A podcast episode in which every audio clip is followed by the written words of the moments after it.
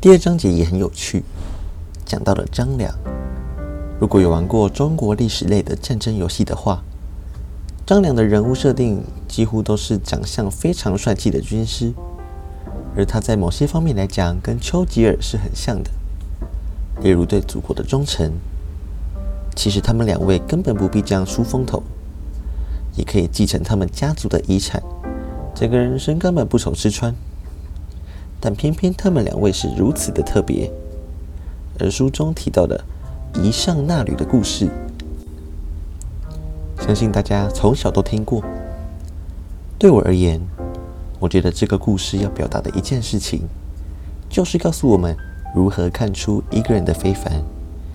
从生活中的小细节里已经透露，像是乱世枭雄曹操。我们都知道，三国时期有一位非常有名的暴君，叫做董卓。曹操跟张良一样，都想把当权者除掉，只是目的不同。曹操从小就生性多疑，时不时就觉得有人要害他。有一个很有名的故事。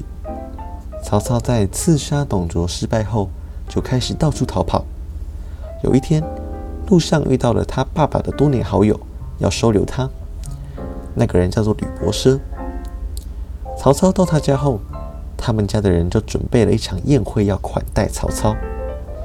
吕伯奢就出门买酒。曹操在一个小房间里面休息。休息过程中，他听到了磨刀霍霍的声音。他认为是吕伯奢要把他除掉，把他的首级献给朝廷，所以曹操先发制人，先冲出去把吕伯奢一家二十几个人全杀了。但事实是如此吗？事后发现，原来他们是要杀猪，事情已经一发不可收拾了。曹操接着就继续逃跑，逃跑路上还把刚买酒回来的吕伯奢给杀了。但这险而多疑的个性，却让曹操称霸了北方，并且重用了司马一家，让司马氏越来越壮大，随后统一了天下。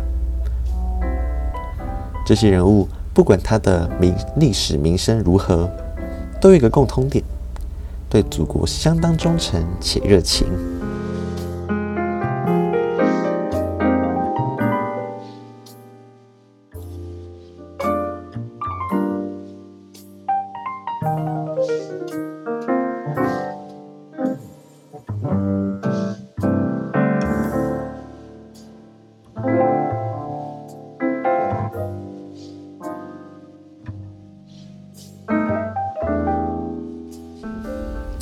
我们学习到的历史，往往只告诉我们发生了什么事，但却忽略了这件事情背后的意义及价值。